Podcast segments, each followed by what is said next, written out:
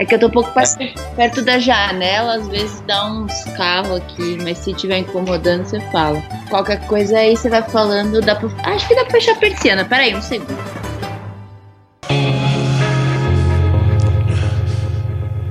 Mundo Mastric, programa 020.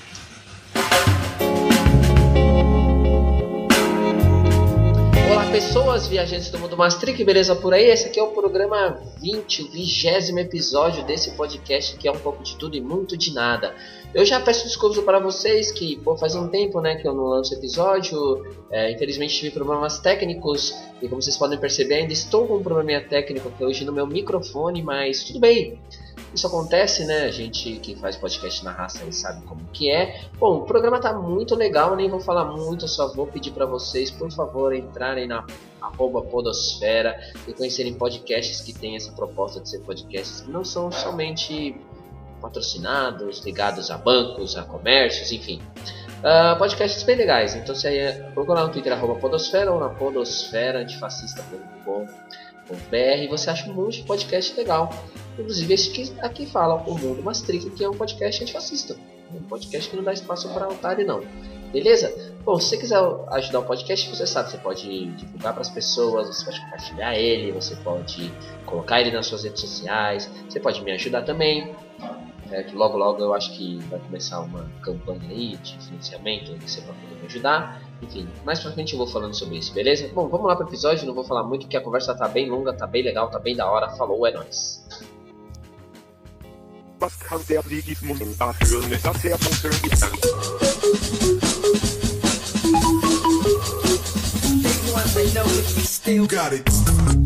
Ludmila Naves, tudo bem aí com você? Tudo maravilha aí por aí, Davi. Cara, tudo tranquilo, né? Estou meio gripado, então se minha voz ficar meio fanha, mas eu tomei um remédio para gripe, espero que melhore, ou senão funcione igual um condenado. Melhoras aí pra você. Não, valeu. É que, é que você sabe, né? Pro homem é, é, um problema muito sério ficar gripado, né? Por quê? É porque o homem é um, é um bicho fraco, né? Aí a gente, a gente gripado parece que a gente tá morrendo, assim. Eu tô ligada. É. Eu, eu acho que eu sou meio exceção. As amigas ficam gripadas e continuam a vida delas assim, normal, acordam, fazem, fazem mil coisas, voltam e tal. E ah, eu tava com uma gripe. Eu, eu sou aquela que também derruba. Eu fico de cama, assim, esfriada, então. Então temos uma exceção. Né? É que a exceção confirma a regra, né? É, isso é o que dizem. Isso é o que dizem, então acredito. Pô, mas esse programa aqui não é só para confirmar a regra que você é suscetível à gripe, né? Eu queria. Pode ser também, né? Mas eu queria que você se apresentasse, então, falasse um pouco de você, quem é você, o que, que você faz, pra gente ver o que, que nós vamos conversar hoje aí. Beleza, então vamos lá. Meu nome é Ludmila Naves, é, eu sou aqui de São Paulo mesmo, né? É, originária da Zona Leste, hoje em dia eu moro no centro. E eu trabalho, eu sou roteirista, é, eu trabalho com roteiros de audiovisual. É, geralmente a gente associa né, roteiros é, com histórias, né? Então a ideia do roteirista, o roteirista é alguém que trabalha escrevendo as histórias para os filmes, para as séries de TV, para as animações, para o desenho animado mas não só para ficção, né? Todo programa de TV que você vê tem roteirista, desde o programa do Faustão até um programa tipo Profissão Repórter, tudo que você vê é um canal de YouTube, sim, existe um roteirista no canal de YouTube. Então, o roteirista é aquele que escreve é, história de ficção ou, ou formato ou documentário para qualquer obra audiovisual seja na internet, na TV, enfim, é, no Netflix, o, o, que for. Mas é basicamente é isso que eu faço. Eu trabalho com isso. Eu fiz audiovisual na USP, o curso, é, e eu trabalho efetivamente só com roteiro desde uh, 2012, 2012 mais ou menos. Antes disso, eu não, é, não vivia só de roteiro, né? Então eu fazia roteiro, algumas coisas, mas eu trabalhava com audiovisual, fazia assistência de direção, assistência de produção, enfim, para me manter. mas a partir de 2012 eu consegui focar só em roteiro. E isso se deu, entre outras coisas, por causa de uma lei que aconteceu durante o governo da Dilma, que foi a lei que permitiu que houvesse cotas é, de, de conteúdos brasileiros na TV a cabo. Então, antigamente você tinha uma TNT, uma Warner, uma Sony, e eles só tinham que dublar a série americana e passar aqui. É, na época que você tinha, todo mundo só tinha net, não existia Netflix, né? E aí, o que aconteceu é que com essa lei, esses canais gringos tiveram que passar é, uma hora, no mínimo, inicialmente, de produtos brasileiros, que significam filmes brasileiros, séries brasileiras, programas brasileiros. E aí isso, é, nossa ex-presidenta é, melhorou muito, porque aí o mercado brasileiro de série, né, de TV, e aí com todos os profissionais envolvidos, incluindo os roteiristas, é, teve um boom, teve um crescimento muito grande e a indústria foi aquecida, inclusive formou profissionais e, e hoje você tem demanda, né? Você tem é, oferta de profissionais e demanda, porque aí veio Netflix, depois, enfim, agora veio a Amazon, e aí vários players internacionais que entraram no Brasil e querem fazer conteúdo brasileiro e agora você tem profissionais, roteirista, diretor de fotografia, montador, enfim, toda essa leva que já estava fazendo isso graças a essa essa é, essa atitude que a Dilma teve pensando na economia do audiovisual. Falei demais, mas é basicamente isso. Ô, Lud, Introdução. Essa Fala, lei diga. aí é, é a 12.485, é isso? Que o pessoal chama Sim. de lei do audiovisual, né? Isso, isso, brincadeira, é isso mesmo. É, a lei do audiovisual, ela é, foi muito importante, inclusive, se não me engano, eu posso estar cometendo algum erro agora, ela, ainda quando o Temer estava, ela foi discutida, teve, teve uma questão de vamos, vamos renovar essa lei ou não, e, e aí foi renovada. Então, assim, ela não é uma lei permanente, né? Ela está sendo negociada de anos em anos e, e, sempre é uma luta porque essa lei ela garante é, uma ela garante uma, uma parcela dessa economia do audiovisual muito grande. Inclusive, aí tem outras questões, através de fomentos, de fundo setorial, né? Tem várias maneiras de você produzir. Mas, inclusive, é dinheiro bom. Dinheiro bom que chama é quando a emissora, o player, o Netflix, ele dá o dinheiro totalmente para você produzir uma série, sem nenhuma ajuda é, e nenhum fomento, de nenhum fomento é, do governo. Então é uma parte importante, mas é essa mesma, é essa lei que estamos falando. Tá, Lud, muita coisa aí. Eu vou selecionei várias coisas aí, porque assim, você sabe que aqui nós somos pessoas que nós não temos tanto contato assim com o mundo do cinema, apesar desse podcast já ter alguns episódios sobre filmes, já comentei alguma série, a gente já conversou com pessoas aqui, a gente sempre fala, mas a gente conversa mais de orelhada, né? Então, na verdade, eu vou começar com uma pergunta básica, e aí depois a gente volta lá na frente porque eu tenho uma pergunta sobre essa questão da lei. O básico é começar o seguinte: é, duas perguntinhas. Um, toda produção audiovisual tem roteiro? E a pergunta número dois é: quando é que você começou a se interessar por um roteiro? Quando você fez audiovisual, você falou, vou fazer roteiro? Ou foi algo que aconteceu? Assim?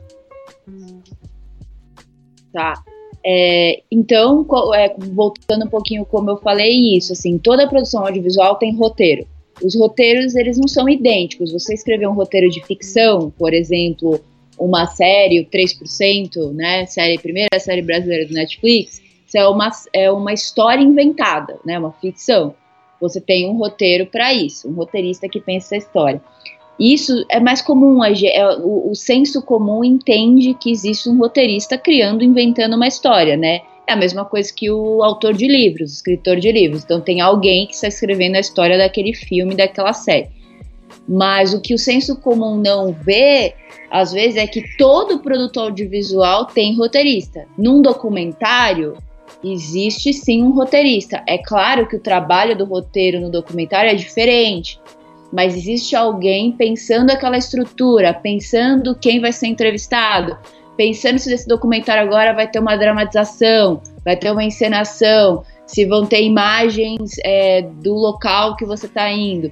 O mesmo vale para programas de auditório. Pensa lá no Faustão, tem alguém, inclusive, abre parênteses, essa semana foi divulgado uma notícia de que o roteirista do programa do Faustão, que está trabalhando com ele desde 1991, foi demitido. Entre outras coisas, ele foi demitido porque ele deu uma entrevista falando que ele era o roteirista, ou seja, que ele escrevia, as, entre outras coisas, as piadas do Faustão. Então ele revelou para todo mundo que, olha, não é o Faustão gênio que faz aquelas piadinhas, alguém escreve as piadas que ele vai falar. E aí foi um puta reboliço e o cara acabou demitido. Por quê? Porque meio que de certa forma manchou aquela imagem que o Faustão é aquela é o grande gênio ou apresentador ou que ele inventa tudo na hora ou que ele improvisa, mais ou menos. Todo programa de TV tem roteiro. Todo, todo produto audiovisual tem um roteiro. De diferentes formatos, mas tem. Aí acho que eu respondi essa. Tem mais alguma questão Pô, sobre. Na verdade, você deixou triste, né? Porque a galera acha que, ô louco, meu, brincadeira aí, o negócio é 100% original. Ô louquinho, meu. É, é sempre isso. Inclusive, tem uma. Tem uma. Uma, uma passagem assim que é meio comum que quando você explica para alguém às vezes que você é roteirista Aí existem roteiristas em novela também, né? Você tem o autor na novela, os colaboradores, o nome é diferente, mas são pessoas que escrevem a novela. E é curioso que às vezes você vai perguntar para algumas pessoas que assistem a novela inteira, é, a vida inteira, né? E eles acham que quem inventa o que está sendo falado são os próprios atores. Já ouvi isso. Não, como assim você escreve? Você escreve o que o ator fala, mas não é o ator que fala? Não, não é o ator que inventa ali na hora que fala, né? O que a Mariana Rui Barbosa, o que o Bruno Gagliasso, o que o Tony Ramos, o que a Fernanda Montenegro fala, foi escrito por alguém. E esse alguém é o roteirista. Então, assim. Mas isso, é... não, é, mas isso não é muito porque, sei lá, você pega. Vai puxando sardinha pro meu campo, né? Isso uhum. vai, vai muito porque a gente não tem um, uma, uma, um histórico de produção audiovisual, por exemplo, no, no ambiente educacional. Então as pessoas nunca, nunca veem produção audiovisual assim. Você imagina que seja produção audiovisual tipo uma coisa tudo Hollywood, assim. E aí aquilo que não seja o padrão Hollywood, as pessoas acabam nem pensando assim, né? Porque a gente não tem essa cultura mesmo de ver pessoas produzindo, né? Ou de produzir um pouquinho assim. Né? Sim. Então acaba, acaba parecendo algo que é meio surreal, assim. A gente acha que é mesmo algo genial, né? Uma grande iluminação. A gente percebe que na verdade é um profissional, né? Sim, sim. E eu acho que, que é, você viu uma diferença, assim. Eu tive é, colegas na, no, na USP que fizeram Cefet, acho. E lá no Cefet tinha é, oficinas de audiovisual. Então, esses, essas pessoas que entraram lá é, já tinham uma noção sabe? Porque veio de uma escola de um ensino médio que tinham oficinas e que explicavam que quando você vê um filminho, por menor que seja, um curtinha, uma animação da Pixar, bem pequenininho, aqueles que passam antes do filme começar, cinco minutos, cara, cinco minutos tem um monte de gente trabalhando naquilo ali. Tem o cara que escreveu a história, tem o cara que vai dirigir, tem o cara que vai desenhar, tem o cara que vai pintar, enfim. Então, acho que sim, faz parte de é, o, o, a indústria do audiovisual ela envolve vários segmentos, entre eles a formação de público, é, e não só a formação de público, como também o entendimento de que o audiovisual é uma indústria e que ele é uma possível profissão. Eu acho que o mais legal do, de estar tá falando com você aqui, e eu acho que sempre foi esse meu interesse de eh, ou pensar em oficinas e tal, é principalmente pensando é, nos bairros que eu crescia, assim, é poder, antes de tudo, explicar que o audiovisual é, é, é uma possibilidade de trabalho, né? É, ele existe, é, é, você pode trabalhar com isso. É, é, tem caminhos, é, ainda é um, um, lugar mais elitista, né? Você vê pela, pelos valores de faculdade de cinema ou como é difícil entrar numa USP.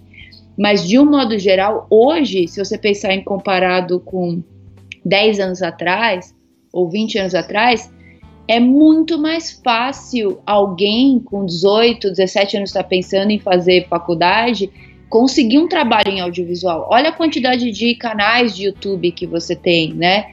É, olha as produções é, brasileiras. Pensa, a Globo tem o Globoplay agora, né? É, tem o Netflix, tem uma Amazon, você tem, sei lá, o próprio Twitter estava fazendo uma série. O Twitter está fazendo uma série que é bem simples, que é pegar as pessoas, os influenciadores e fazer mini docs, eles entrevistando. Isso era uma série, era uma série, tinha um roteirista, tinha uma produção. Então, hoje em dia, perto de quando, sei lá, eu entrei na faculdade, é muito melhor, né? Então, acho que antes de tudo é entender que, sim, o audiovisual tem muitas é, ocupações, tem muitas diferentes funções e que as pessoas podem efetivamente trabalhar com isso. E eu estou ignorando aqui também, mas existe publicidade. Você, você pega um comercial da Coca-Cola, o cara filmou aquilo, teve um roteiro, né? É um roteiro publicitário, mas existe. Então, é, acho, que, acho que o mais valioso dessa conversa é que quem está ouvindo e que gosta de imagem, gosta de câmera, gosta de criar história, ou de repente gosta de som, gosta de captar som, gosta de música, ou gosta de montar, adora editar, adora fazer aquelas edições engraçadas tudo isso faz parte da indústria do audiovisual. E que sim, você pode fazer um curso nessa área e você pode trabalhar com isso, você pode ganhar dinheiro, você pode se manter com isso, existe essa possibilidade.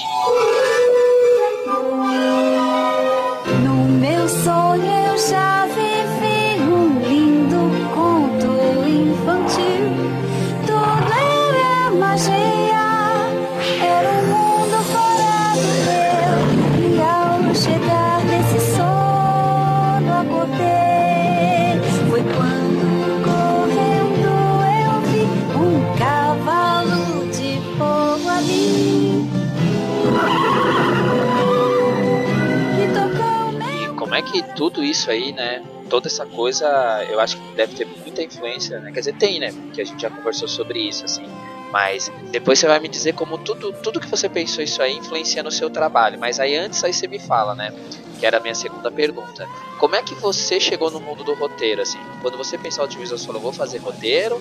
Ou o roteiro foi aparecendo ali ao longo do, do seu trajeto, na sua formação? Eu acho que eu sabia, é, eu, eu tive interesse bem pequeno. É, quando eu era muito pequena, meu pai assistia muito filme de terror, faroeste. Ele sempre, a gente sempre ia alugar, porque existia locadora, né? Você lembra, não sei quem nasceu depois dos anos 2000, não sabe o que é isso, mas a gente ia alugar, no final de semana eu podia alugar um filme. Meu pai alugava um de adulto e eu podia alugar um de criança e tal, mas às vezes é, acabava que eu gostava tanto que eu assistia o de criança e assistia o de adulto com ele. Então, eu, é, durante a infância, eu, eu, assistia bastante, assim, filmes. Eu gostava, era o que tinha, assistia coisa na TV e tal. E, e daí, nas minhas férias, eu lembro que quando eu tinha uns 11 anos e tal, eu, eu passava férias com umas primas que tinham condições financeiras muito melhores que as minhas. E foi a primeira vez que eu vi uma câmera é, aquelas grandonas ainda, né, que você punha fita VHS para filmar, ela é bem grande. E aí eu lembro que numa dessas férias eu decidi fazer um filme com elas, com as minhas primas e com meu irmão e tal. Então, assim, foi a primeira vez, assim, que eu... É, fi, aí eu fiz cabo a rabo, né, tipo, tinha não lembro de se eu tinha um roteiro escrito, mas eu, eu tinha cenas, eu explicava, eles eram os meus atores, eu meio que escrevi e dirigi o negócio, né?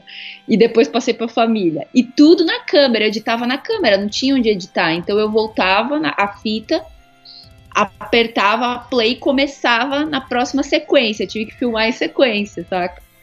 E, e aí, assim, isso começou a me interessar quando chegou na faculdade, eu acho eu já um tempo antes todo mundo me falava aquelas coisas de sempre. Um, é, não existe cinema no Brasil, você vai viver do quê? Pensando que isso é, é pré-retomada, né? Pré-retomada eu tô falando de Central do Brasil, Cidade de Deus, é, os anos final dos anos 90, né? Quando o cinema brasileiro voltou a ser feito, né? Porque, enfim, a gente antes disso quase não se tinha. É, a gente teve ditadura e depois recessão e depois, enfim, Embrafilme e tal. Então a gente teve um momento que é isso, não se faz cinema no Brasil. Quem vive disso? Quem faz cinema é gente rica, né? Você, meus pais não têm ensino superior. Então, como assim você vai querer fazer isso, né?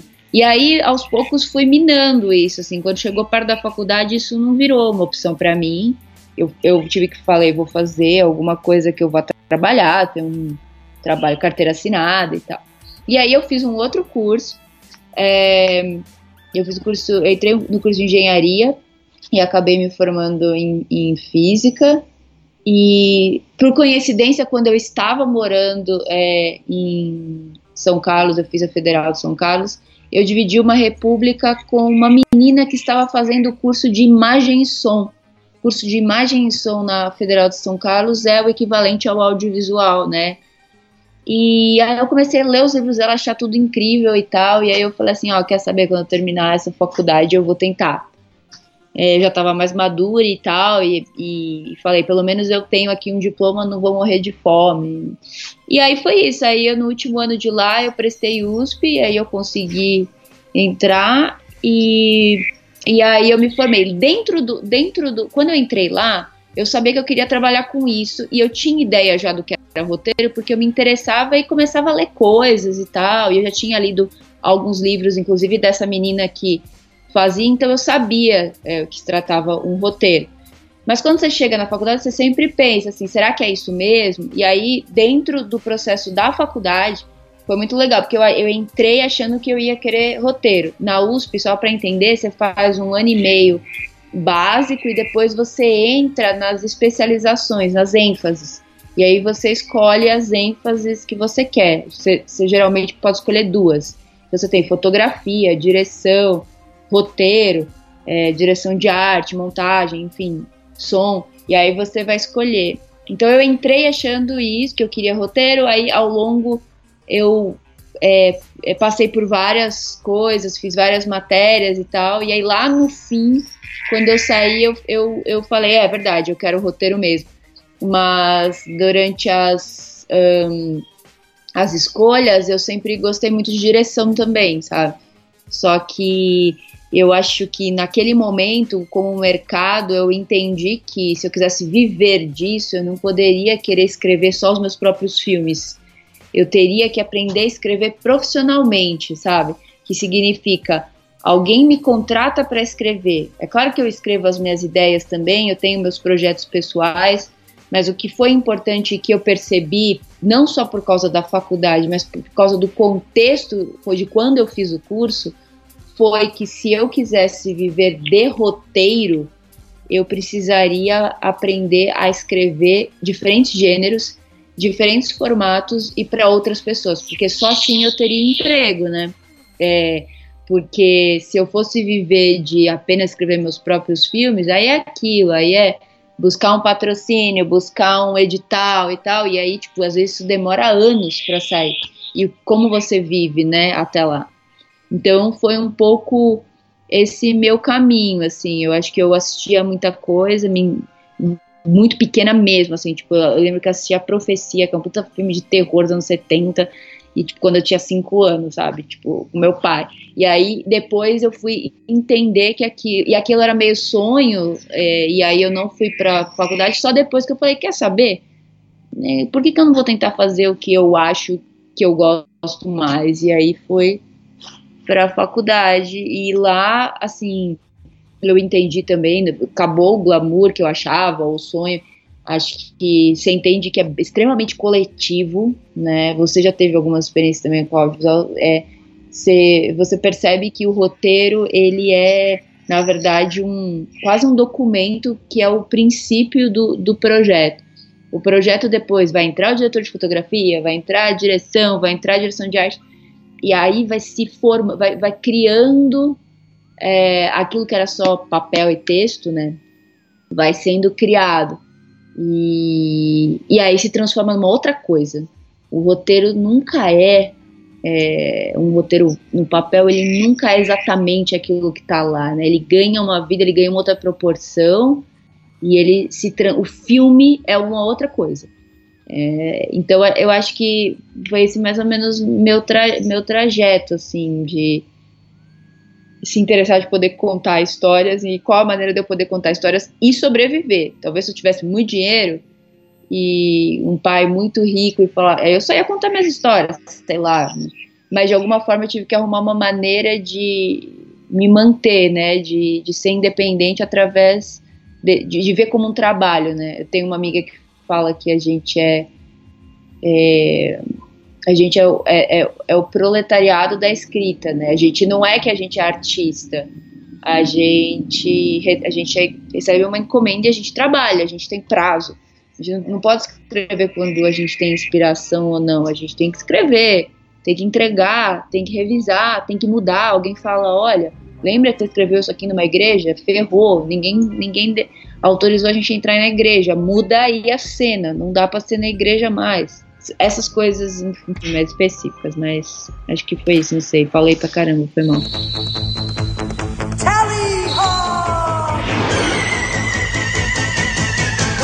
silver,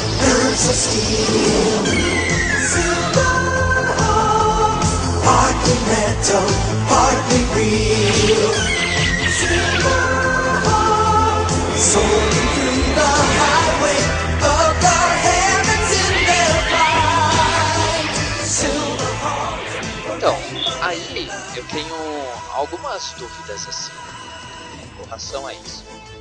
É, porque a gente pensa roteiro, eu vou falar bem um clichêzão, assim. A gente imagina uma uhum. pessoa, sabe, naquela coisa numa sala e começa a e fica digitando a coisa, e aí de repente tipo, cria aquele calhamaço de papel assim, com toda aquela história. E não é assim então. Pô, se a gente for pensar como o roteirista cria a história, é óbvio que é, provavelmente você pode começar a escrever uma história ali sozinho, mas não é. É meio ciência assim. Eu posso falar que é, é uma ciência da escrita, escrever um roteiro, porque não é fácil, você não vai contar uma história só, ai, Davi sentou num computador, ligou e começou a falar com a Ludmilla e eles conversaram por uma hora. Né? O roteiro ele precisa dar vida para isso, assim. Então eu, aí eu te pergunto, você fala assim, poxa, eu precisava escrever profissionalmente, eu percebi que eu precisava escrever um jeito profissional. É, quando que você percebeu que você escrevia profissionalmente que você falou, poxa, eu consigo fazer isso profissionalmente. E você acha que é possível alguém que não esteja dentro do ambiente profissional conseguir escrever coisas que sejam roteiros. É, desculpa, vou usar um termo bizarro, filmável?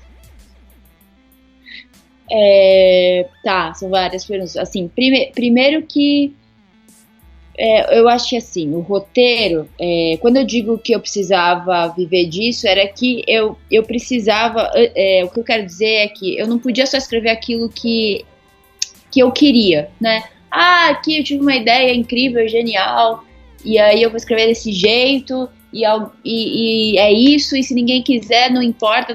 É, o que eu quis dizer é que, de alguma forma, eu entendi que para eu viver daquilo, eu teria que abrir meu leque que é, eu tenho meus projetos pessoais, eu escrevo, mas assim, se alguém chegar, se um diretor chegar para mim e falar, cara, eu quero fazer um filme, sei lá, de ação em Marte, é, beleza, vamos conversar aqui, vamos chegar numa ideia, vamos tentar entender o que você quer, e aí eu vou lá, crio uma história, crio uma sinopse, crio um argumento, e a gente vai negociando, e aí é um pouco escrever. É, com parcerias, sabe? Não só é, aquela coisa um, umbigo, né? Tipo, a pessoa. Existe isso, tá? E aí eu vou entrar numa, num outro, numa outra chave daqui a pouco, mas.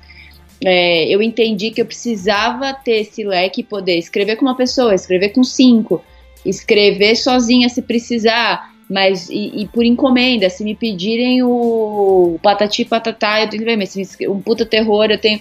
Eu tentei é, me munir, estudar e assistir de todas as formas possíveis para eu estar apta ao que me pedissem. Agora, voltando um pouco, um pouco atrás, o processo de escrever roteiro, ele depende também do para onde você está escrevendo. Escrever uma novela é diferente de escrever um filme, é diferente de escrever uma série. É, novela e série, geralmente você tem vários roteiristas, né? Às vezes num filme só um roteirista escreve, ou no máximo tem uma colaboração. Os processos são diferentes, tá? É, dificilmente um roteirista ele fala, meu Deus, tive uma ideia, senta e escreve durante, sei lá, seis dias e, acabou.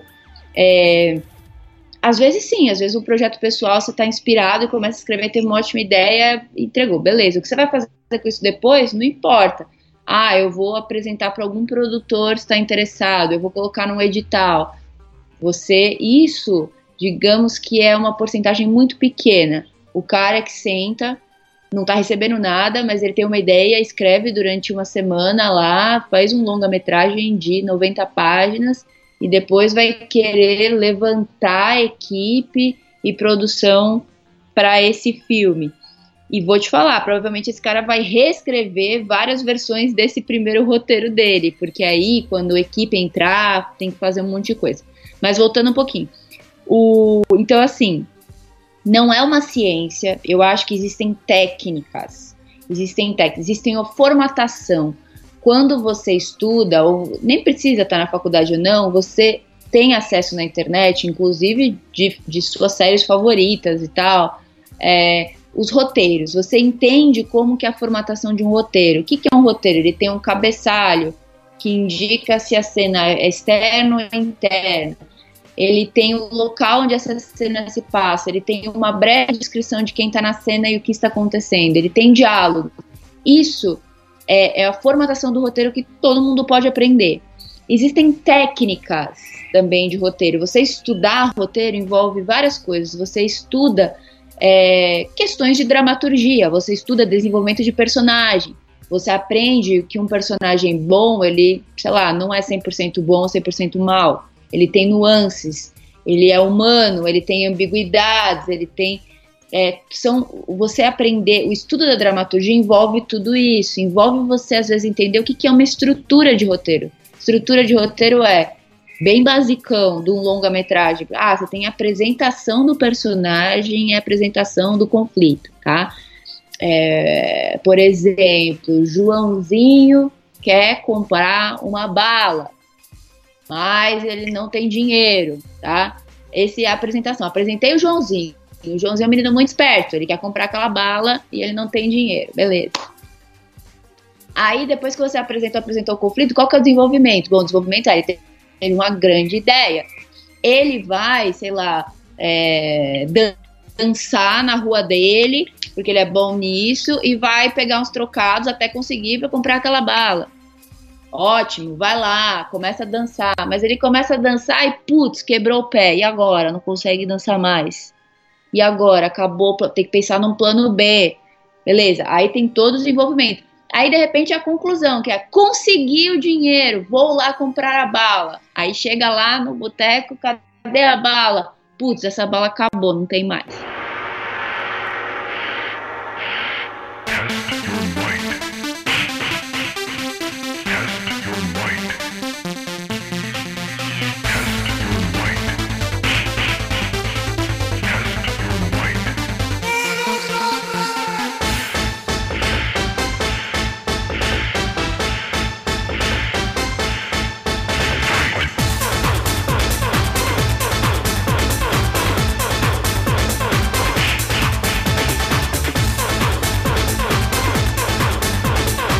Enfim, você tem uma estrutura que é início, apresentação do personagem, conflito, desenvolvimento e conclusão.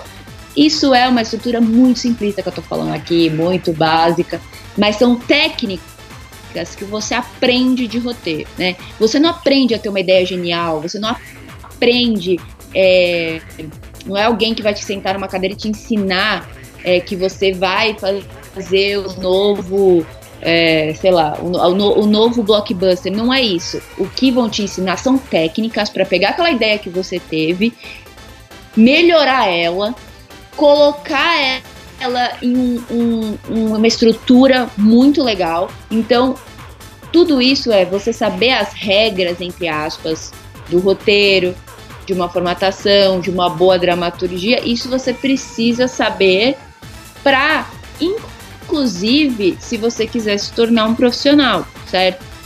E isso nunca vai impedir uma pessoa que não sabe nada de roteiro escrever uma história.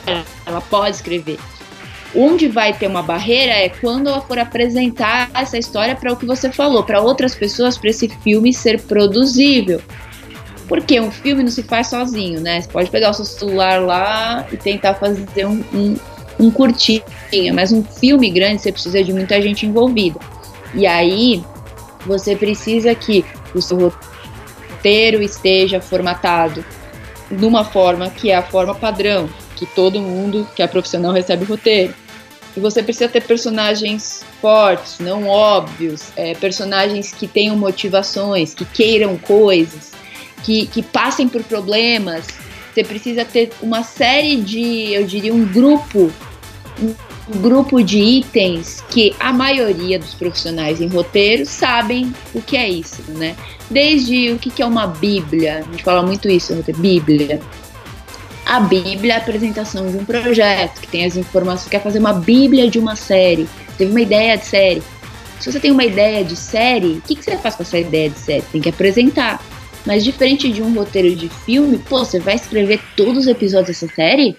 Não, né? Você tem que primeiro é, é, apresentar alguma coisa para ver se essas pessoas topam fazer a série com você. Então você faz uma Bíblia.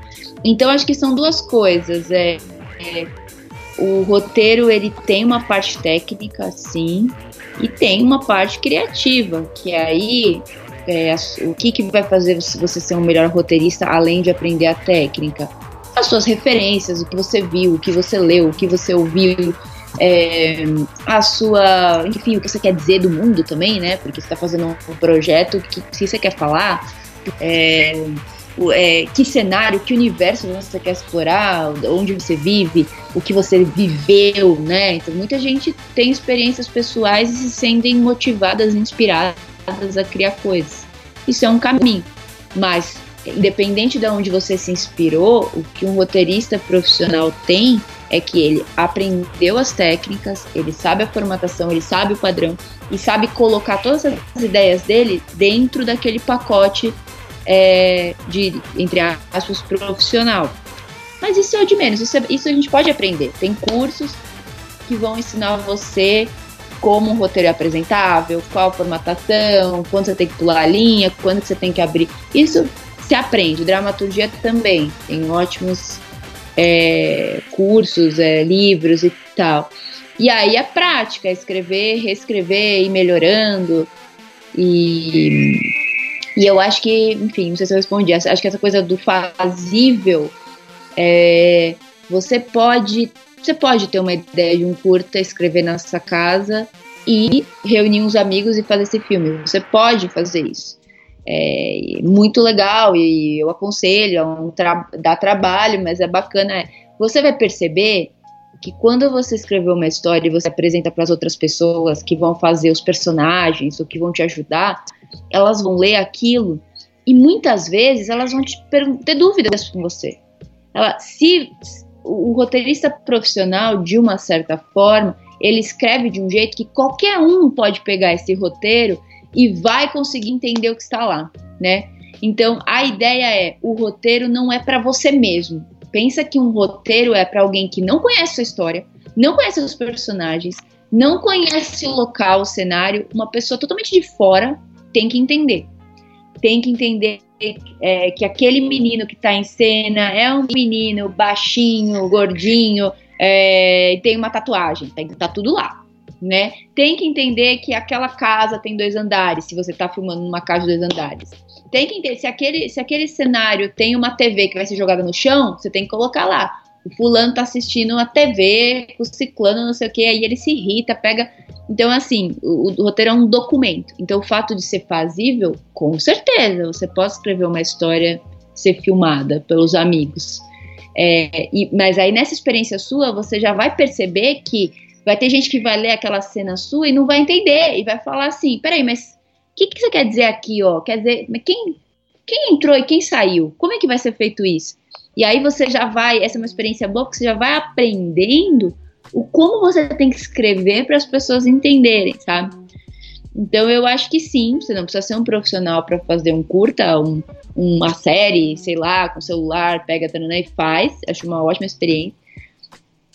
Mas se você tem interesse a longo prazo de se tornar um roteirista profissional, viver disso e roteirizar coisas que outras pessoas vão dirigir, outras pessoas vão produzir, então é aconselhável você entender as regras do jogo, né? É uma coisa, você pode pegar uma bola e jogar 3 em 3 fora, futebol na rua, você joga. Mas é bom você saber as regras do jogo se você quiser se tornar um, um, um atleta profissional, certo? Você vai ter que aprender lá o que é impedimento, vai ter é mais ou menos isso, sabe? E, e, nenhuma, eu não acho que uma pessoa que não tem acesso a isso não consegue contar uma história, consegue. Mas é só pensando em quais as ferramentas que você pode adquirir pra, se você quiser sair do hobby e ir para um lugar mais profissional. Então vamos combinar assim. É, quem estiver ouvindo esse episódio, a gente depois você me passa assim para quem nunca viu como é que se modula um roteiro, você pode passar uns links que tenha ah, dicas para fazer roteiro, essa formatação, que a gente colocar para as pessoas acessarem e darem uma olhada, né? Eu acho que, claro. acho que é uma dica bem interessante aí. Fica. Que aí as pessoas podem entrar no feed do, do episódio e olhar isso aí com, com outras informações ali. Coisas que você também queira passar depois aí, você me manda e eu coloco tudo pro pessoal dar uma olhada, tá? Claro, aí, claro. Aí, aí, eu pensei em várias coisas assim. Aí agora eu quero que você me explique uma coisa assim. Eu tenho. Imagina que eu tenho 5 anos de idade, tá? Então, uhum. então, você tem que me explicar isso de um jeito muito fácil. Você falou da, da, da, questão do personagem, e aí você voltou nele quando você tava falando sobre, né? Ah, às vezes eu escrevo uma história e, e, e a pessoa que lê não entende, né? E eu também já passei por isso, né? Às vezes eu escrevo uma coisa e eu, nossa, eu tenho toda a ideia na minha cabeça e depois eu fico pensando, cara, mas como é que ela não entendeu isso? Como é que a pessoa não entendeu? aí depois você fala, é óbvio, né, seu besta, você não, você não falou aquilo ali, né? Tá na sua cabeça só. Mas aí eu adoro o seguinte, é. Algumas, algumas palavras de roteiro, muita gente começa a falar. E aí vou dar exemplo, por exemplo, de Game of Thrones. É, depois que acabou essa última temporada, muita gente foi procurar ler, porque muita gente não gostou do final. Eu não vou falar qual foi o final aqui, quem não viu ainda. Mas aí muita gente começou a falar assim: ah, mas porque o arco do Jon Snow, ai, o arco da Daenerys, ai, o arco X, o arco Y, vai ficar só tipo arco de personagem assim. Aí lembra, eu tenho 5 anos de idade e eu preciso ser de um jeito fácil. O que, que, é esse arco da, do personagem assim?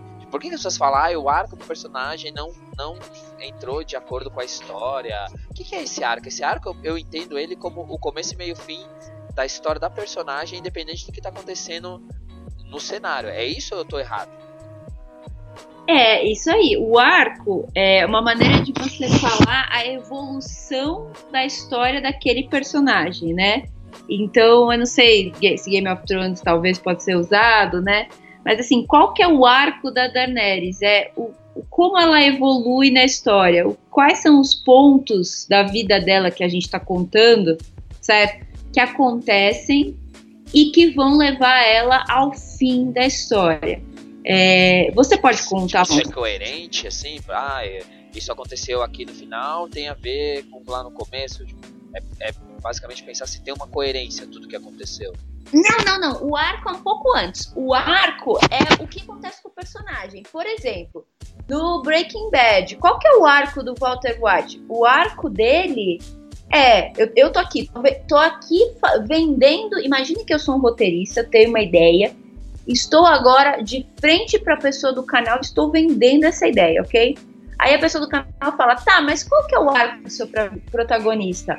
Eu falo, bom, o arco do meu, do meu protagonista é um professor de química falido, que tá doente, vai morrer e precisa, é, precisa ganhar dinheiro para a família dele.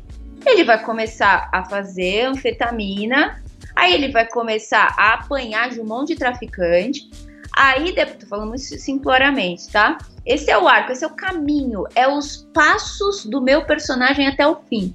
Aí ele vai apanhar, ele vai negociar com um, aí a família dele vai descobrir, aí ele vai ter que sair, aí ele vai voltar porque ele não aguenta ficar longe, ele é muito bom no que ele faz, ele faz uma anfetamina muito boa e tal. Aí ele vai terminar como dono do negócio inteiro, o maior vendedor de anfetamina. E quando ele conseguir isso, ele é morto por um rival. Isso aqui que eu contei para você é o arco do protagonista da série. Eu estou contando todo o trajeto da história do começo ao fim, resumidamente, tá? É lógico que é os principais pontos de, disso. Se você pegar a Darnelis, é a mesma coisa. O que é a Darnelis? A Daenerys é, vem de uma família que o pai dela foi rei, mas ela já não vai ser. Não adianta, já perderam. Aí o que acontece? Ela é vendida. Ela é vendida como mulher de um de uma tribo lá que não tem nada a ver com ela. E ela poderia se tornar só uma escrava, mas não. Ela aos poucos ganha confiança daquela tribo e mesmo não sendo de lá, ela vira uma líder. Quando ela vira uma líder e ela consegue um exército, ela fala: agora eu vou recuperar o trono que foi do meu pai. E aí ela se junta, se alia com pessoas, tananã, tananã, se junta um monte de força para ir até lá. Só que quando chega lá, ela já tá tão tomada pelo poder que ela esquece que ela queria o trono para fazer justiça. E aí ela toca o terror e mata todo mundo que pessoalmente ela tem uma rixa. Então, o arco da Daenerys é alguém que no começo queria o poder por um motivo honroso, por um motivo ideal, para libertar escravos, para é, é, acabar com a injustiça, e de repente ela foi corrompida pelo poder e ela só quer usar o dragão dela para poder matar as pessoas que ela não gosta e acaba matando inocente junto. Então, o arco de um personagem é o caminho que ele se desenvolve, que ele evolui ao longo da série, né?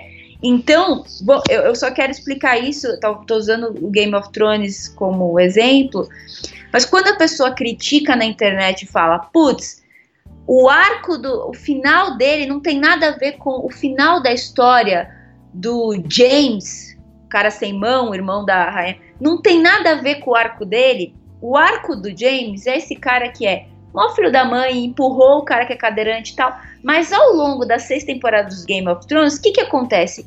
Ele vai meio que é, melhorando como pessoa. Ele perdeu a mão e ele começa a questionar coisas, aí ele começa a se aliar com as pessoas que estão mais do lado certo e tal.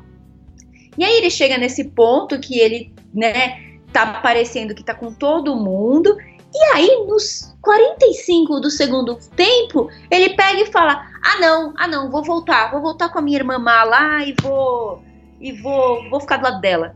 É isso que as pessoas acham incoerente, né?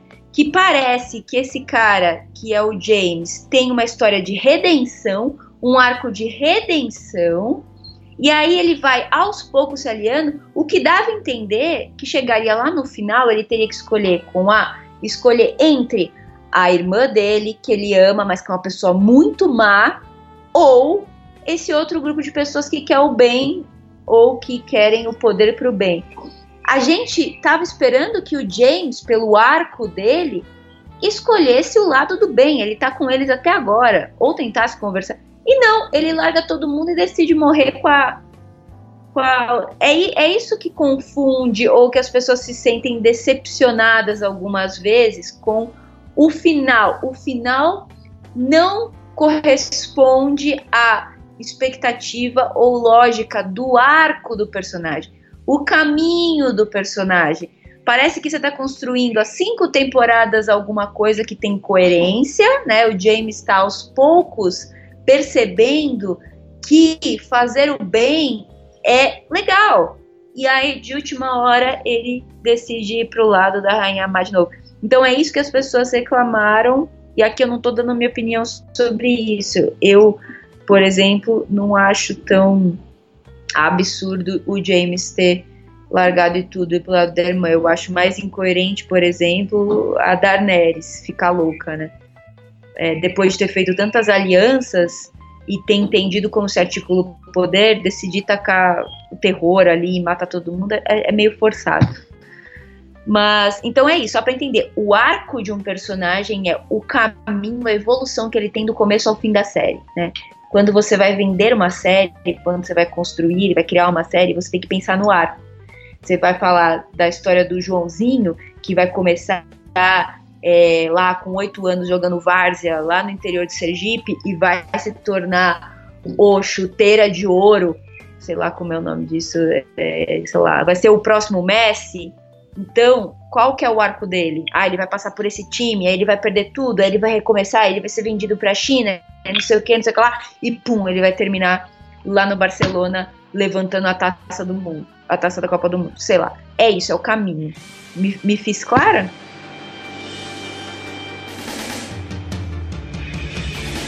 Esse meu jeito de viver, ninguém nunca foi igual.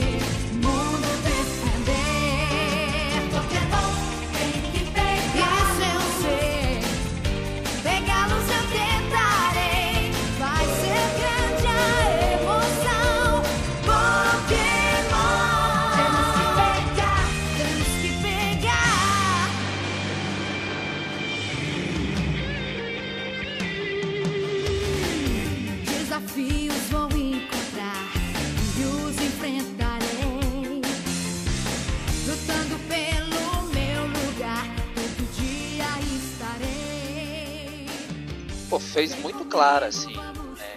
Inclusive, achei engraçado que quem estiver É. ouvindo isso aí vai ficar pensando, talvez discorde da sua opinião sobre o arco dos personagens de Game of Thrones, mas eu entendi, eu entendi realmente essa questão de pensar essas histórias. Ó, vou, te, vou falar uma coisa pra você.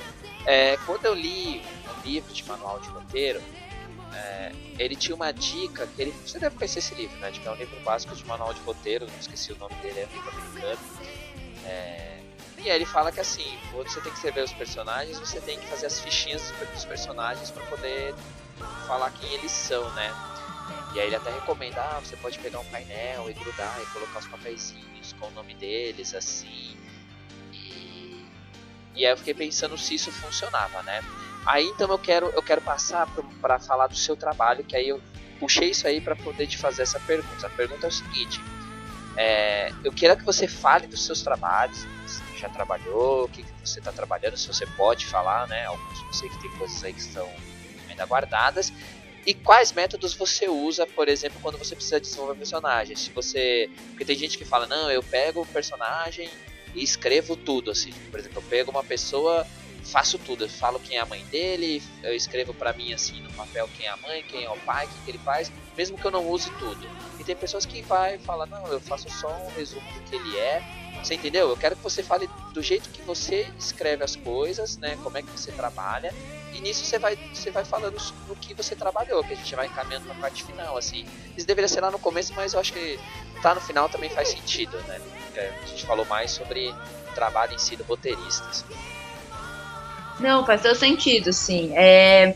Então, de novo, eu acho que depende um pouco o tipo de projeto, né? Quando você entra numa. é, Só para explicar aqui rápido, séries, geralmente você tem sala de roteiro. Sala de roteiro, você tá trabalhando com outros roteiristas, né? Então, é, cada um. Cada um tipo de trabalho varia um pouco como é o processo. É uma E aí, salinha por mesmo? isso. Desculpa, é uma, uma É, salinha a gente mesmo, chama desculpa. de é uma- pessoal fica É, sentadinho, pá, um olha pro outro, fala, ah, vamos escrever isso, vamos escrever aquilo. É, então, aí dá pra gente abrir um item aqui, que não sei se tem total, mas a sala de roteiro, é, é, o nome vem de Writer's Room, que é uma, uma, um processo que se usa para escrever série nos Estados Unidos há mais tempo. O da gente é um pouco mais recente. Mas sala de roteiro é o seguinte: imagina que você tem uma ideia, né? Você tem uma ideia de escrever é, uma história sobre um menino que vai entrar num portal e vai para o outro. E aí você vende essa série. Quando você vender essa série, você não vai escrever sozinho, você vai contratar outros roteiristas para escrever com você. E normalmente você vendeu a bíblia dessa série, né? Você vendeu as ideias principais dessa série, os personagens, o universo. Você não tem os roteiros escritos e muitas vezes você tem um arco de personagem, mas você não tem todos os detalhes do que vai acontecer em cada episódio. Então, no primeiro dia depois que você vendeu essa série e você montou a sua sala com mais dois, três roteiristas, vocês vão começar a aprofundar esse universo, esses personagens. Depois vocês vão, se essa série sua vai ter oito episódios, vocês vão pensar nas sinopses, né? Bem resumidamente o que vai acontecer com cada personagem em cada episódio, né? Para depois você ir para um argumento que é eu vou escrever um pouquinho mais o que, que vai acontecer na trama de cada episódio para só depois você ir para uma escaleta, que é a escaleta é, é o número de cenas, né? Cena a cena, o que, que vai ter no seu roteiro, e só depois você vai abrir um roteiro. Veja quantas fases você tem até sentar uh, o seu bumbum na cadeira e começar a abrir um roteiro.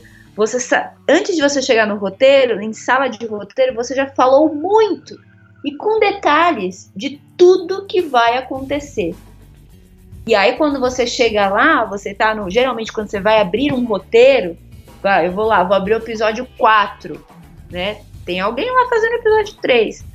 Como, como, que dá para fazer isso? Porque todos nós da sala sabemos tudo o que vai acontecer, por que, que está acontecendo e tal. E aí a gente vai para casa e vai, baseado no que já tem, cena a cena, abrir o roteiro que é colocar diálogo, descrever melhor a cena e tal, tudo. Então, isso é um procedimento em sala de roteiro, tá? Agora, eu vou falar mu muito pessoal, quando eu tenho um projeto e estou desenvolvendo sozinho um projeto tal, pessoal. É, eu sei que tem gente que escreve uma. É que a gente fala até brincando, é a biografia do personagem. O cara escreve como ele nasceu, quando foi infância tal, tudo. Mesmo que a história comece ele já adulto, né? O personagem. É, isso ajuda a pessoa a é, ir visualizando esse personagem, é, entendendo tudo, como ele age, né? O que aconteceu na infância dele, por que, que ele vai agir assim. É, então eu entendo que alguns roteiristas façam isso. Eu, pessoalmente, é, não necessariamente escrevo tudo que aconteceu na vida, biografia, né? É, e aí a gente pode abrir uma outra chave que é tipos de roteirista, né? Às vezes tenho, eu tenho amigos que trabalham assim, eles escrevem e reescrevem muito. Eles sentam, tive uma ideia, já começa a escrever.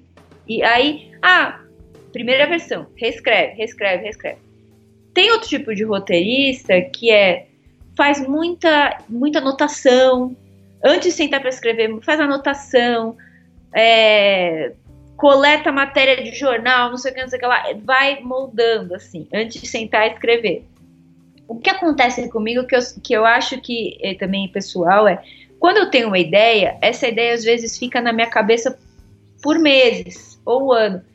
Dentro da minha cabeça, a ideia vai sendo elaborada, né?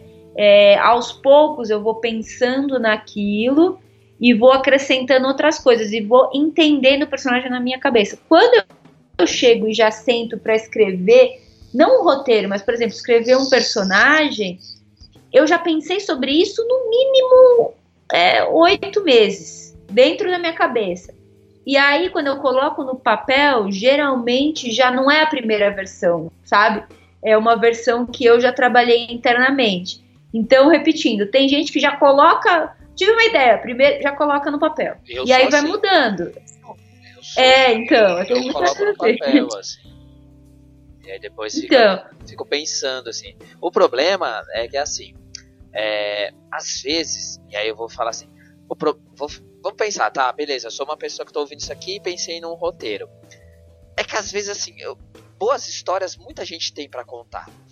Assim, o que eu mais ouço são pessoas que têm boas histórias, né? O problema do roteiro, que é uma dificuldade que provavelmente você sabe muito melhor do que a gente, assim, pessoas meros mortais que tentam escrever histórias, é que às vezes você, porra, tem uma ideia genial. Pô, o cara vai sair daqui, ele vai passar um perrengue chegar no final ainda vai ter uma reviravolta. Ou seja, tem tipo começo, meio, fim e a surpresa do final. Só que quando a gente começa a contar os detalhes, não parece mais tão legal. Porque aí você fala, porra, mas beleza, mas aí acontece isso aqui. E aí assim, aí a, gente, aí a gente perde às vezes, assim, sabe? Porque a gente é muito acostumado a contar meio que contos, assim. Sempre tipo, ah, fulano entrou, saiu, foi, pronto e acabou. E o roteiro, ele, ele é mágico, porque por mais que esteja contando a história de, de uma personagem só, sempre tem um detalhezinho ou outro ali que você fala, caramba, esse detalhe aqui, assim.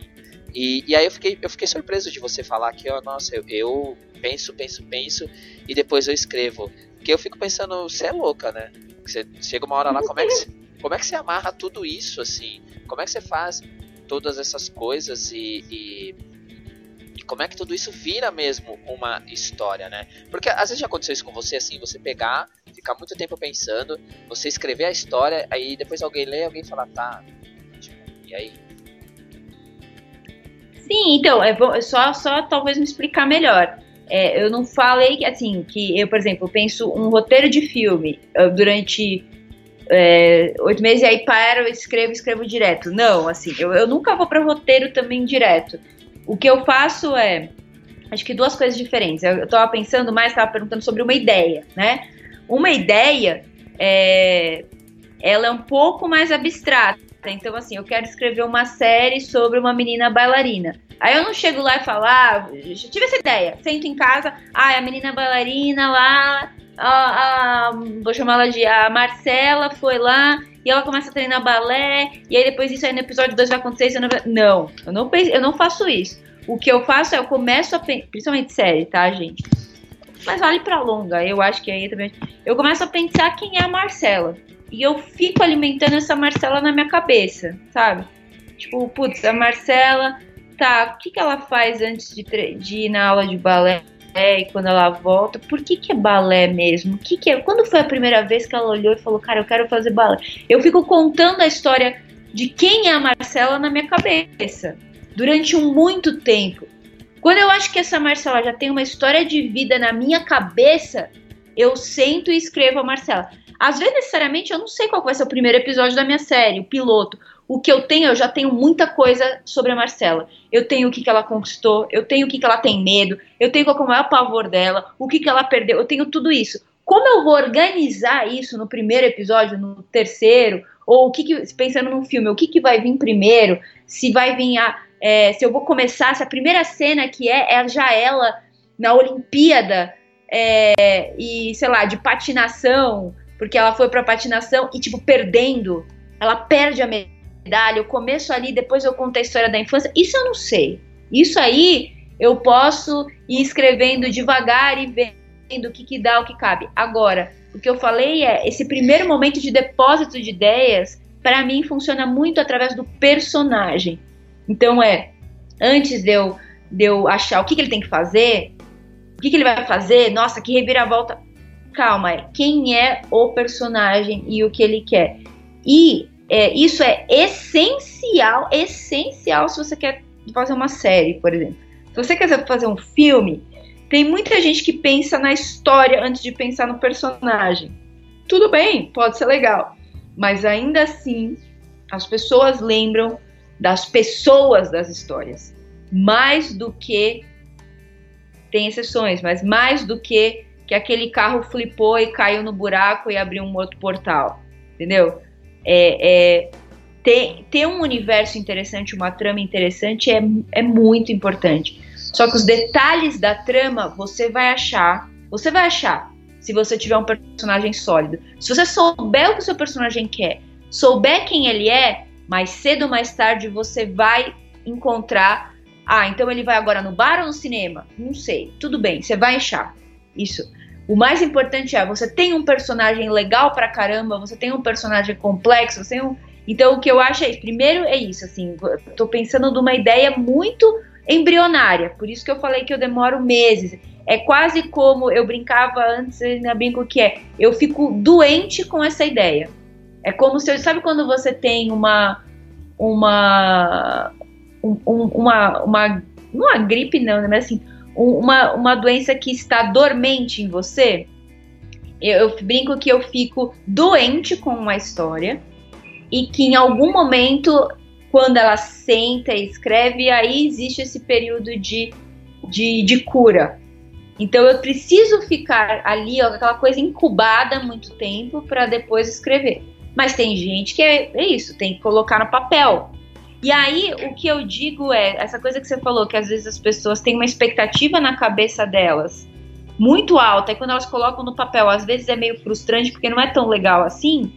Aí eu penso, calma, é, volta, pensa no personagem de novo, porque às vezes você pensa nessas viradas mirabolantes, meu Deus, é o Amnésia, é um filme do Christopher Nolan, sei lá, é alguma coisa me elabora.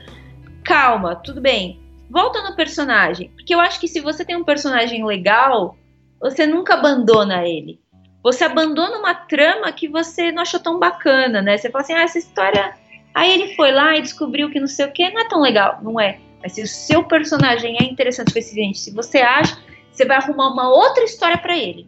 Mas você não vai abandonar ele. Eu acho que por isso que ir pelo personagem me parece, me parece mais um caminho um pouco mais seguro. What would you do if I sang out of tune? Would you stand up and walk out on me? Lend me your ears and I'll sing you a song. I will try not to sing out of key. E, e, também tem uma coisa de aprender. Eu acho que também tem uma diferença de você ser profissional e ser amador, que é um pouco isso, né? É você entender que quando você coloca no papel e é ruim, faz parte completamente. É tudo que você colocar da primeira versão no papel vai ser ruim. O, o, o profissional ele já sabe isso. Então ele se frustra menos. Se você é amador, você olha aquilo que teve na sua ideia, se você está começando a escrever roteiro, se aquela sua ideia que na sua cabeça pareceu incrível, você coloca no papel e, é um, e você acha uma porcaria, você fala, ah, desisto, mó chato. Agora, é, como profissional, é entender que toda versão zero vai ser merda. Toda versão.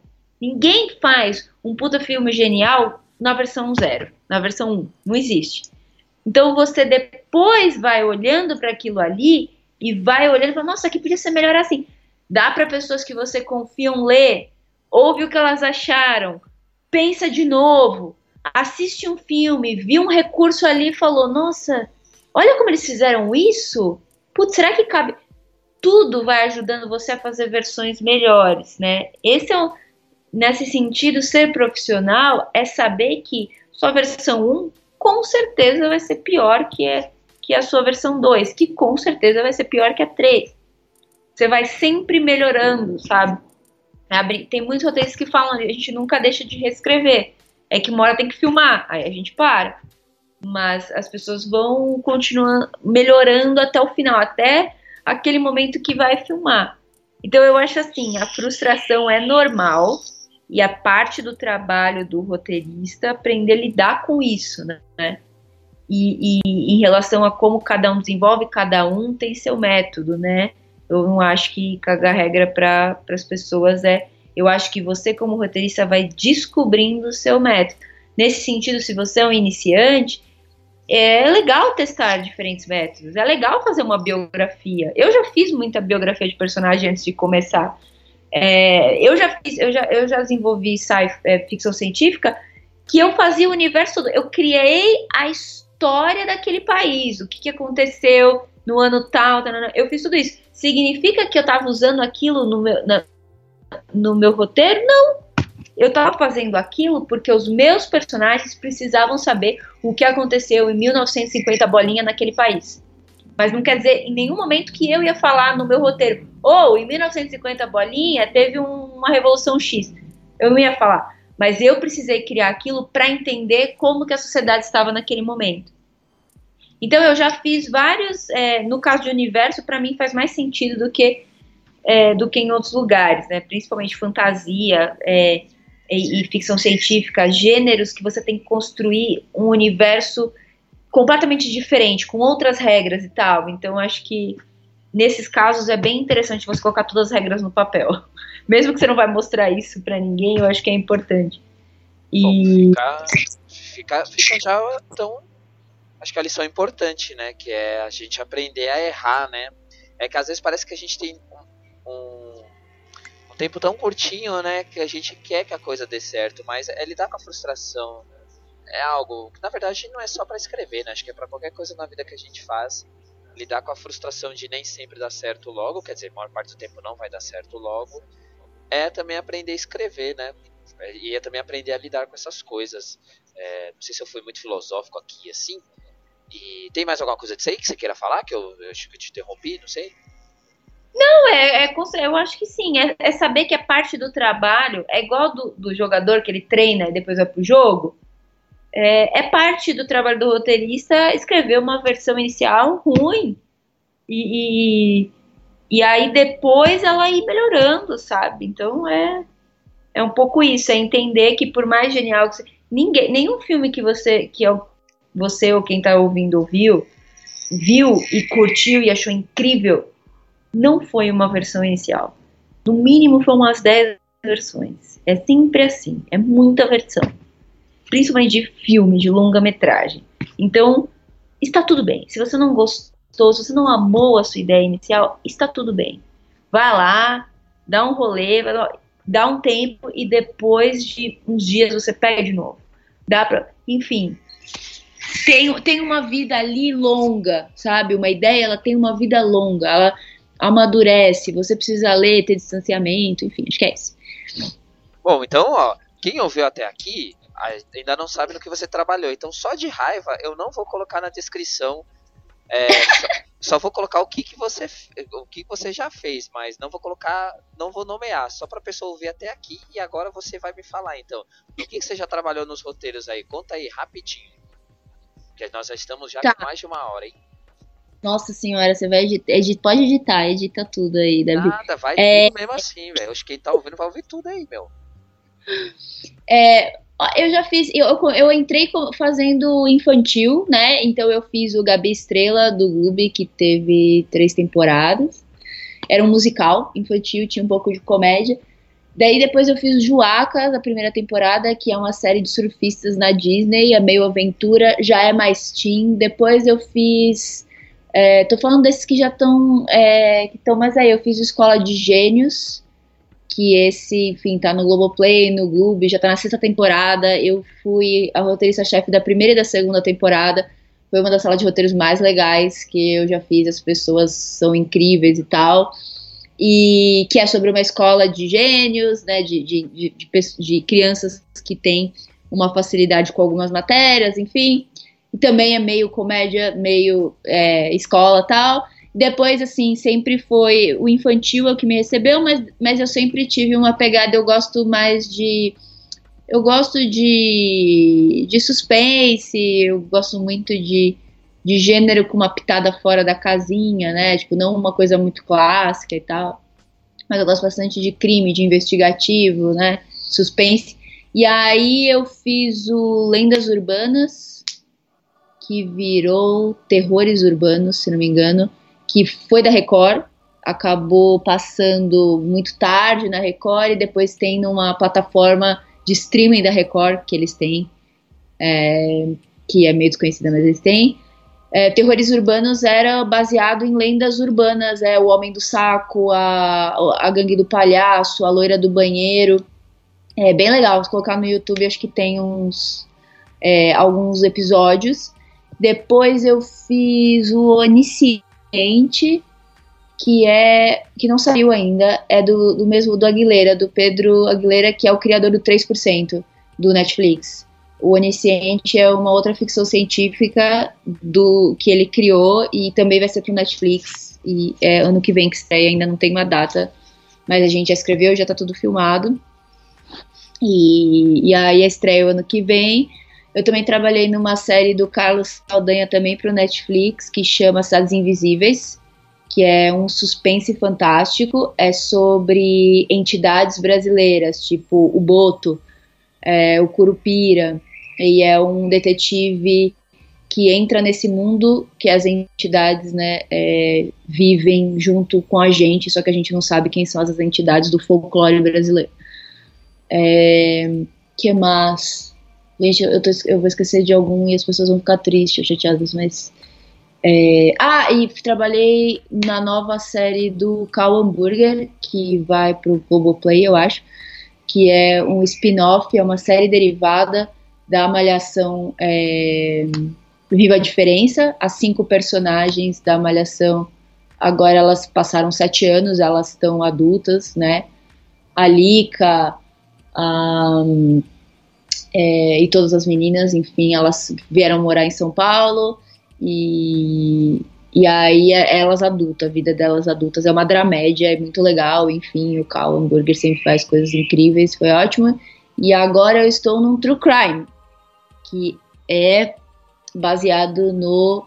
Todo mundo conhece, você conhece, você é fã, no podcast do caso Evandro, é, que é a história real de um crime que aconteceu nos anos 90, mais especificamente 92, sobre um menino Isso, que e o Ivan Mizanzuki sabe que você tá falando disso aí? Você já pode falar? Ah, já divulgaram, já, já divulgaram que é, uma, é a série é, é, está sendo feita, mas eu não Sim, posso sim. falar nada. Não posso falar nada, senão o Ivan me mata. Que isso, É. pô, já, já achei que você ia dar um. Achei que você ia falar que, que, o que, que aconteceu, cara. Já, tá, já tô aqui, meu. Quem matou? Você já É, então ia falar, nossa, meu. Ah, o que que aconteceu? É, não, assim, tô sendo muito, muito, muito incrível, assim, toda a sala é espetacular. E, e o Ivan, meu Deus, não tenho que falar, um cara que muito, muito é, generoso e é um puta jornalista acima de tudo, o trabalho dele é o de jornalismo e o caso é muito, muito legal, todo mundo tá aí, as- ouçam o podcast, quem não ouviu o podcast, ouça o podcast, é muito legal. E, e é isso, eu tô super animada. é, e acho que mudou também. Eu tava fazendo muita ficção.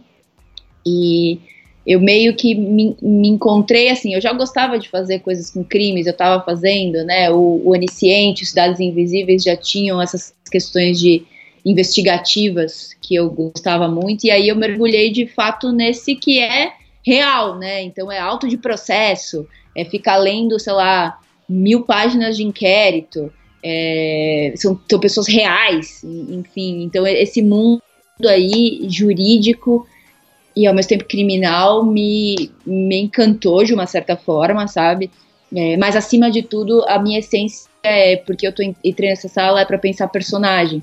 Porque eu acho que o podcast já é rico nisso, mas assim, são pessoas que estão envolvidas nesse caso e essas pessoas têm são complexas, e desde advogados a sei lá, promotores, é, to- então isso me interessa muito, sabe? Tipo contar essa história aqui, além de tudo, fala do Brasil como um todo, né?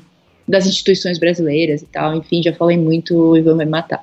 É isso, eu não posso falar de. Ô, Lud, eu quero deixar registrado aqui, meu. Eu sou muito seu fã, viu? Oh. Acho você incrível e eu acho incrível que você é capaz de dar dicas dando bronca e ao mesmo tempo a gente não fica acuado, pelo contrário, a gente se sente desafiado, assim. Então eu acho que isso é, é incrível. Se um dia eu montasse uma universidade que fosse ensinar coisas relacionadas ao audiovisual, com certeza você seria minha professora de roteiro, você seria a chefe desse setor aí que Oh. você, Ai, que honra! você é incrível, sou, sou realmente seu fã. E aí agora eu tô assim, então pra finalizar, né, eu não vou falar assim, ah, porque eu sempre pergunto, ah, tem alguma coisa que a gente não falou, porque teve muita coisa que a gente não falou. Fica Pode aqui, crer. fica aqui a, o, o convite para onde a gente voltar e, e fazer um- alguns temas mais específicos. Enquanto você foi falando, eu tive um monte de ideia aí que depois um dia a gente conversa. Eu quero agora que você explique o que, que a gente ouviu durante essa conversa aí, né? Por que, que você Ah, por que, que você Pode- escolheu o que as trilhas que tocaram? Aí o pessoal estranhou, né? Ficou ouvindo essas músicas e falou: caramba, o Davi tá louco. Não é culpa minha, não, é culpa sua. Então você explica aí e já, meu, já manda abraço, manda os seus recados finais e até fala o que, que a gente vai ouvir pra en- encerrar. Tá ótimo. Não, primeiro, primeiro de tudo, só quero agradecer muito. Eu acho que às vezes eu sou muito é, apaixonada pelo que eu faço e eu, eu falo, é, às vezes, de uma maneira muito é, intensa, mas eu é, até já falei com você sobre isso. Eu, eu quero mais é que haja é, diversidade no audiovisual, sabe? Eu acho que e a gente precisa que outras pessoas de outros lugares de São Paulo, de outros lugares do Brasil escrevam audiovisual, queiram trabalhar com isso, contem suas histórias, contem suas perspectivas do mundo, porque eu de fato, eu não tô falando isso, eu, eu, eu sei, eu sei que isso faz um roteiro melhor, isso faz uma sala de roteiro melhor, né? Então eu, é, eu acho que minha tentativa é sempre de convocar pessoas a fazerem isso. Se saiu desse podcast, alguém pegou e falou: caramba, eu nunca tinha pensado, meu, mas talvez eu possa ser um roteirista. Já, já valeu demais, assim, sabe? Porque é isso. As pessoas terem esse interesse, quererem participar e construir a identidade do nosso país, das, das, dos nossos grupos diversos que temos nesse país através do audiovisual é muito, muito importante. É, a gente sabe disso, né? A gente vai assistir cinema de quem? De americano. Taranã. Então, acho que é, que é importante. Aí, o que a gente ouviu, por, por esse motivo que a gente ouviu, é, foram é, trilhas, né? E especialmente músicas de aberturas de séries, de desenhos, é, que foram importantes para mim na minha infância e adolescência e que, e que, de uma certa forma, habitam o imaginário de muita gente no Brasil.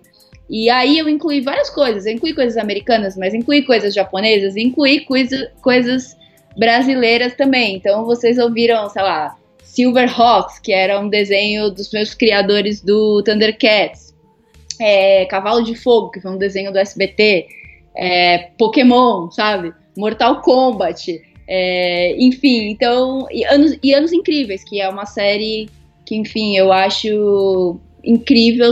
Né, série incrível, anos incríveis. Mas é uma série que eu acho que é bem legal, que conta essa. Principalmente essa fase, né? De pré-adolescência, de infância para pré-adolescência.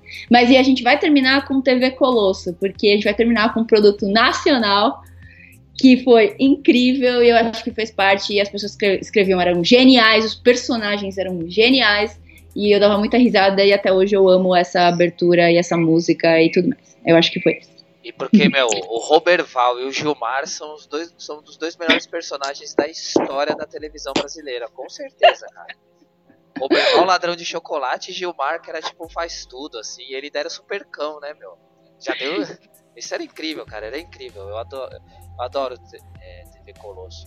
Cara, eu só tenho a agradecer, meu. Muito, muito obrigado. Foi muito bom conversar com você. Eu já deixo aqui que, meu, eu quero falar especificamente, porque quando você começou a falar, eu anotei aqui pra gente falar sobre a ideia, que era desde o começo eu também pensei, falar sobre a representatividade e por que que às vezes eu vejo algumas histórias na TV e falo, caralho, isso é tipo tão branco que me enche o saco, assim, sabe?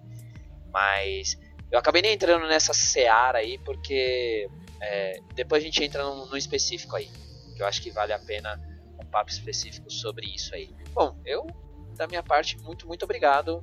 E acho que é isso aí, tá certo? Tá ótimo, obrigada também. E aí a gente fala sobre isso, que eu acho que isso é importante também. É, demais, principalmente no audiovisual, quando você quiser. Então é isso. Então um abraço para você e para todo mundo que está ouvindo aí. Fiquem aí com a abertura de TV Colosso. Tchau, tchau. Tchau.